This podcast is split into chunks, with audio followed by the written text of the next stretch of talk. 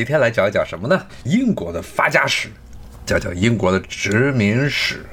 看看英国的殖民史，英国他们的崛起有他所说的那么风光吗？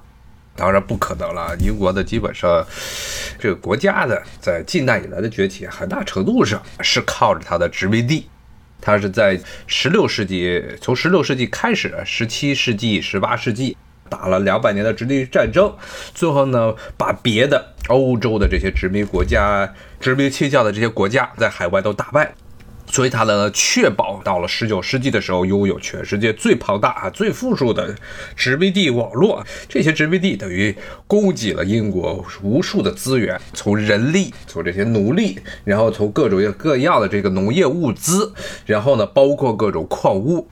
最后呢，导致了英国在十八世纪的时候，在本土能够迅速的工业化，然后成为第一个工业化的国家，比在十九世纪的时候成为一个当时的全球霸主。可以说，没有殖民地啊，英国也就不可能很多一些工业革命的一些必要条件都是不可能完成的。比如说，像工业革命，它本身它的出现本身也是一种很偶然的现象，因为英国这个地方相对于法国而言是一个有非常多煤矿的地区，它的英国的煤矿的藏量要比法国多。法国在整个十九世纪初、十八世纪后半叶、十九世纪初，一直是工业上、制造业这一块是赶不上英国，因为其实它第一次工业革命的时候的很多所需的自然禀赋，这些煤啊、铁啊，并藏量不多，所以导致后来法国其实一直是追不上英国，甚至追不上后来的德国。所以法国的工业一直是处于一个瘸腿的地位。虽然在十九世纪初的时候，拿破仑他的军队能够打遍欧洲啊大陆无敌手，但是呢，在经济上一直是处于一个非常不稳定的状态，最后导致了拿破仑他当时搞的所谓的。大陆体系想用来把英国给饿死的这个体系自己没搞成，还要让自己的加盟的一些国家，什么俄国呀、奥地利帝国呀，都给饿得不行了。最后还是靠着英国的钱，这些国家又开始反对法国，然后把拿破仑击败的。啊，但是从这个角度来说，就可看出来，当时在十九世纪初的时候，英国它的财力还有它的制造业的能力有多么大。当时拿破仑战争的时候，像俄国和奥地利帝国，他们主要使用的武器都是英国人提供的，自己本国的这些工业是非常落后啊，全靠英国的东西来维持他们与拿破仑的战争。那么拿破仑自己也知道，法国要想战胜英国，必须要把他的殖民地搞定啊，因为法国没有海军，唯一的黑色的海军在几次的海战中都被英国人打没了，所以他一直想打通从欧洲大陆一直到这个英国的最重要的殖民地印度的这条交通线，但是很不幸的是失败了。之后，到了一八一二年，他们开始进攻俄国，最后惨败，拿破仑最后彻底失败告终。那么，整个可以说，在十九世纪初的时候，英国已经奠定了全世界最强大的这么一个殖民地体系。那么，这些殖民地是怎么形成的呢？然后，这些殖民地和英国本土的关系又是什么呀？到今天，我们就来讲一讲。首先说一下啊，这英国是一个很典型的等级制的国家啊，这种等级一直到今天都还是非常的明显。等级是血统制的这么一个等级制度啊，贵族和贵族们在一起，然后底下的人是底下的人，工人的后代还是工人，贵族的后代还是贵族。这种情况，这种社会的等级啊，社会的等级的意识，在英国一直是非常的明显的。那么从英法百年战争之后。是十五世纪的英法百年战争中，英国是彻底的被打败。英国的贵族们，他们很多是来有法国血统的这些英国贵族，丢掉了自己在欧洲大陆的所有的封地。当时主要是集中在现在的法国的西南部，这个加斯科涅、阿基坦这一带。先前也跟大家讲过，这些地方是后来包阿基坦最重要的地区，就是这波尔图、波尔多。后来也在英国的统治下，就已经成为了当时。欧洲很重要的这么一个葡萄酒的生产基地，然后英国从这个波尔多这个盈利也非常多，但是这一块的欧洲大陆的领地全部都丢给了法国。从那之后呢，英国就进入了一个所谓的民族化的时代。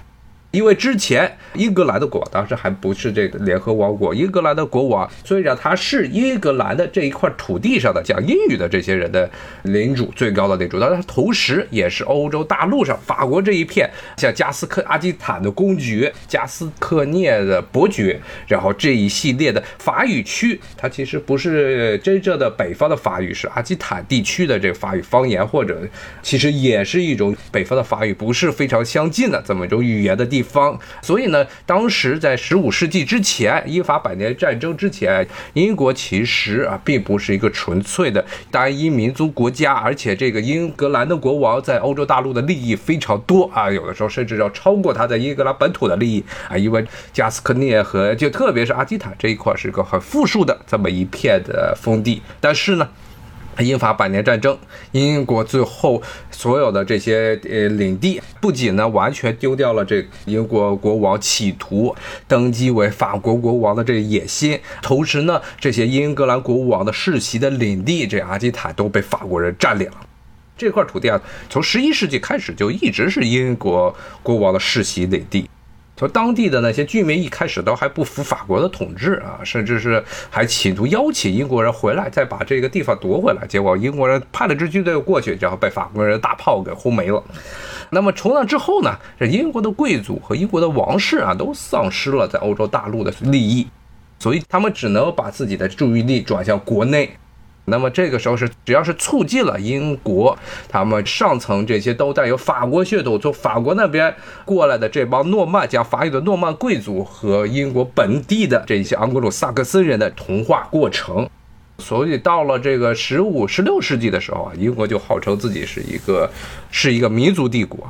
当时是民族帝国，这个帝国啊，其实并不是真正意义上的帝国，当时是他们英国的这国王要求说这么说。它实际上就意味着说的是英国是英格兰，这个时候还没有苏格兰。英格兰，那么英格兰的国王是英格兰这个地区的最高统治者啊。它同时呢，英国呢，它是一个单一民族，英格兰是一个单一民族国家。那么这个国王他所统治的这片地方啊，当时按照一个国王的这种想法是一个帝国。当然，这个帝国完全是自封的。因为欧洲的整个这些贵族头衔有非常严格的这么一套封建制度，封建的制度来确保原来还最早的，而且很多的这些最高的统治者的头衔都是由教廷来授予的。那么当时全欧洲唯一一个拥有皇帝头衔的啊，只有这个神圣罗马帝国，这是当时的罗马天主教廷自己创造了这么一个头衔，当时赐予了当时的神圣罗马帝国的第一任的皇帝奥托奥托一世啊。那么其他的那些地方，包括法国。包括西班牙当时的这个这帮阿拉贡啊、卡斯蒂亚呀，包括英格兰、苏格兰啊这些地方都不能称之自己为皇帝，只能称自己为国王，而且他们的这些王位加冕的时候都是要由教会来授予。所以呢，一直到了十九世纪啊，一直到十九世纪中叶之前啊，英国的这个国王，他英格兰的国王还是在这个两个，其实，在苏格兰和英格兰合并之前啊，这两个地方完全是两个独立的国家，还不是一块儿。那么英格兰的国王一直都没有啊这么一个皇帝的头衔，他们确实想做皇帝梦，最后是到了十九世纪的中叶，当时是镇压完了印度的大起义之后，把印度当时东印度公公司所管理的这大片殖民地改组成了一个叫印度帝国的东西。直到那个时候，十九世纪中叶的时候，英国的这国王，他那一大长串的头衔上才有了正式的有了这么一个皇帝的名号，就是印度皇帝。所以呢，到印度独立之后啊，现在的英国的王室啊，其实绝对不应该叫做皇家。因为他的皇帝的头衔在印度独立之后就没了，丢掉了啊！印度的帝国啊，这虽然是英国创造出来的一个非常搞笑的这么一个概念，主要的目的就是为了满足他们的这个帝国的虚荣心。还是回到刚才的话题啊，英国在十五世纪的时候丢掉了法国的领地之后，英格兰的这些贵族们就开始在自己内部啊，讲法语的这些诺曼贵族在自己内部开始进行逐步的盎格鲁撒克森化。在在这同时呢，同时呢，另外一个贵族和平民同一化的另外一个带来的后果呢，就是英国。英国从后面的它的发展经历来看，就成为了一个非常典型赤裸裸的这么一个种族主义国家。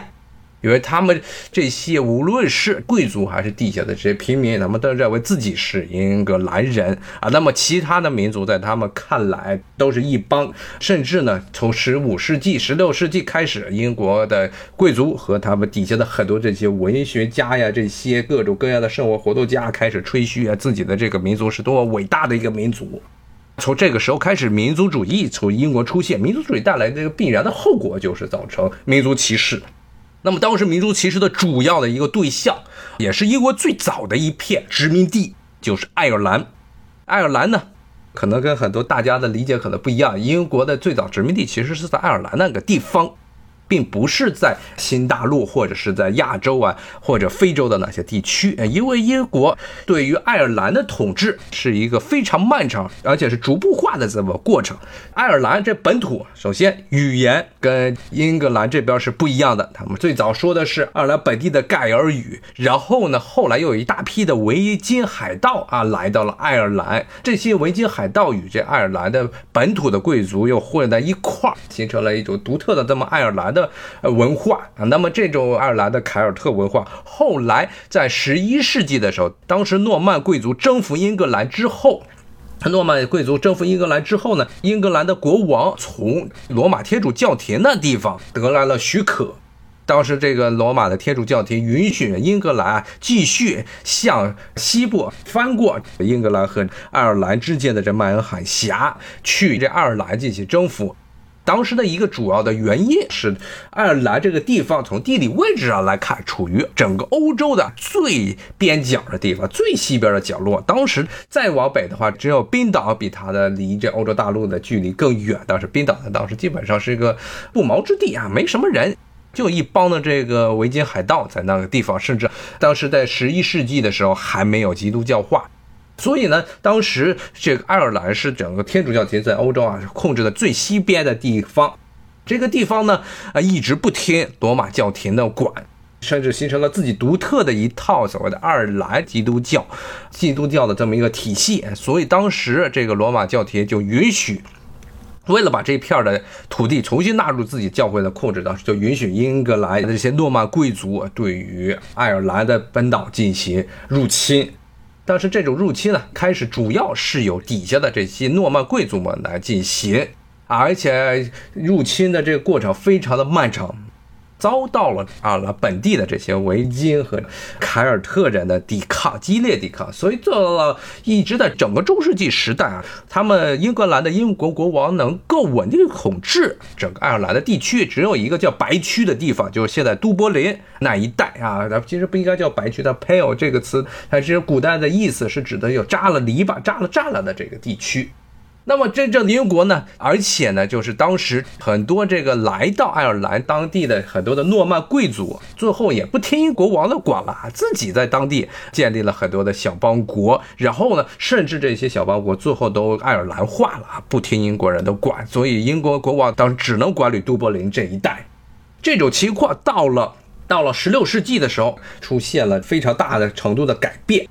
当时的英国从都铎时代。都铎时代开始，一位中央集权开始，英国国王有了更多的征兵的能力。当时是他们为了扩张啊英国的这些利益，就开始对于爱尔兰进行了好几次的军事征服啊。那么这种征服最后到了登峰造极的状态，是英国的内战时期。当时爱尔兰本土的贵族，因为他们都是天主教徒，都是站在当时英国詹姆斯二世这一边，也就是天主教国王詹姆斯二世这边对抗来自荷兰的威廉三世。但是很不幸的是，他们在战役中被英国人打败了。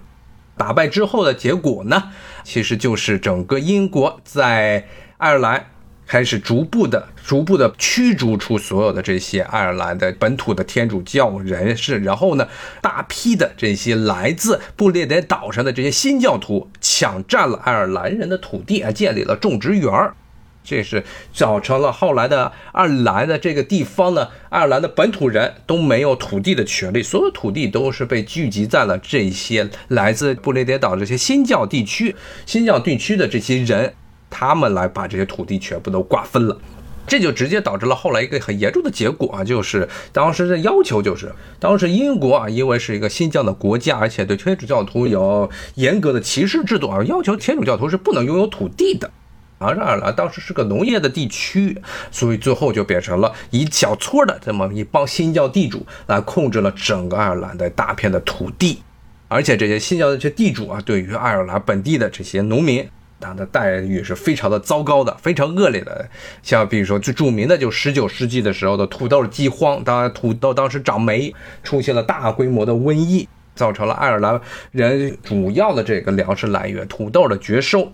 当时的这些英国政府根本不管爱尔兰人的死活，还逼迫这爱尔兰这地方继续向英国出口他们仅剩下的一点粮食，造成了大批的爱尔兰人的死亡。啊，这个英国在另外说一点啊，这个英国搞饥荒啊，是英国人基本上统治的殖民地啊，就没有几个没有饥荒的，因为英国在这些殖民地的主要目的是为了进行资源的输出，所以他们根本不管殖民地的人的死活。在爱尔兰这个情况。大饥荒的情况其实并不是英国殖民地唯一的一个例子，更多例子是在印度这一边。印度基本上每隔上四五年、五六年，在英国殖民时期就要来一次大饥荒。像最典型的就是在二战的期间，孟加拉地区，当时英国统治的孟加拉地区就出现严重的饥荒啊，还是然后呢，英国政府就跟当年对待爱尔兰一样，当时是饿死了几百万人，但是英国还是要求这些孟加拉地区继续向大英帝国本土出口各种各样的粮食和作物，确保他们能够继续去维持他们摇摇欲坠的帝国的统治。特别是这个印度独立之前的这一系列的激化，直接导致了后来印度的本土的知识分子非常仇视英国，认为他们根本不管这个地方，不管自己的殖民地。看这个挺有问，西班牙在北美殖民地为什么没啥存在的？这是我马上就要说的，就是整个当时欧洲列强在对于整个美洲地区的殖民的一个目标。首先，刚才跟大家讲了，最早的种植园其实是在爱尔兰这个地方，殖民性质的种植园在爱尔兰这个地方。但是呢，但是这种种植园的概念啊，最早是西班牙人和葡萄牙人搞出来的，因为他们开始的时候，因为他们首先来到了这个西半球，然后包。包括非洲的一些地区，然后呢，这个地方呢建立了自己的殖民根据地。那么当时欧洲最缺的是什么东西？一个是香料，一个是糖料。香料这个东西不太好找，只能在当时的这印度，还有在印尼，当时有著名的叫香料群岛这些地方才能种植。但是呢，糖不一样，糖它的相对来说的种植的范围就更多。当时欧洲人进口海外最大的一宗，除了香料就是糖。啊，那么这些糖在哪儿可以搞呢？当时这个西班牙的人就是发现这些加勒比地区，首先从这个航海来看，跟着这个信封带来走，直接首先从西班牙那边卡蒂兹那个地方，卡蒂斯倒是西班牙在这个大西洋地区的最大的港口啊，从那里出发啊，很快首先到达就是这西印度群岛，就现在加勒比那一带，而这地区呢，后来全部都被西西班牙人给开辟成了种植园儿。这些种植园呢，一开始先抓了一大批的这些印第安人，本土的印第安人去给他们种糖。后来呢，由于西方人带来的白人带来的这些瘟疫，造成了印第安人大批死亡，加上当时早期西班牙殖民时期的时候呢，对于这印第安人的死活，基本上把印第安人就当做牲畜来看，所以造成大批的印第安人逃亡。最后他们没有劳动力了，这个时候呢，西班牙的这些殖民地呢，就被迫的要从非洲弄过来一大批的奴隶黑奴。当时非洲的主要的这些殖民地。当时都是位于西非沿岸地区，都是葡萄牙人搞的。这些葡萄牙人啊，一开始跟本地的这些土著弄好关系，然后让这些部落敌对部落那地方把人给打晕了，送到船上来卖到这新大陆过来，是这么一个情况。所以呢，当时的这些殖民地主要的目的啊，像这种这加勒比地区这殖民地的主要目的是一种盈利性的军事征服行为。不是一个说是专门是要去抢这边土地，大家都是想赚钱。而当时的西班牙人也是最早在北美地区进行活动。但是北美这个地方，北美这个地方在十五、十六世纪的时候呢，西班牙人当时就在这些地方进行考察，但没有发现这个地方根本没有办法，没有什么可以弄的东西，种不了糖，特别是到了北美地区的北部这些地方种不了糖。种不了糖呢，对于西班牙来说就没有意义。这地方还有大批的这印第安人，呃，有大批的没有开发的森林，所以就没有办法赚钱。不能赚钱呢，西班牙人对这个地区的兴趣就不是很大。看这个听友说，这北美盈利靠木头，它最早不是靠木头啊，最早当时包括后来的英格兰的这批殖民者过去之后，也是在想办法想在这地方找一个可以盈利的点。他们找了很多种庄稼，发现种庄稼没什么赚头，最后发现是种烟草赚的很多。然后再往靠北，它的木头确实是一个出口的大宗，但这个木头不不赚钱。另外一个主要出口的一个东西啊，是再往北走是这些皮草。皮草像加拿大，像加拿大的哈德逊湾这一带，包括了魁北克这些地区啊，主要像当时这无论是法国人和英国人去这边殖民，主要是盯上了这边的皮草啊，很多的这些水獭、水州的这些水獭，它们身上的皮毛是非常好的御寒的皮料。当时在欧洲这个地方，水獭被欧洲人捕的差不多了，基本上都快没了，甚至呢，到了俄国这一片，原来主要的欧亚水獭的主要的这个生产地，俄国这边也杀光了。所以这也是为什么俄国后来一直这个往东扩张，一直甚至呢渗透到了中国的外东北这一块、外西安里这一块的原因，就是因为俄国人当时有大批的这些俄国的捕猎者要去找仅存的一些皮草的产地，当时一直找找找到了黑龙江这个地方，因为西伯利亚那个地方太冷了，没有多少水獭在，只有在黑龙江流域还有，所以他们对于黑龙江流域有非常强烈的殖民的欲望。啊，今天就讲到这儿，咱们下回再接着讲英国的发家史。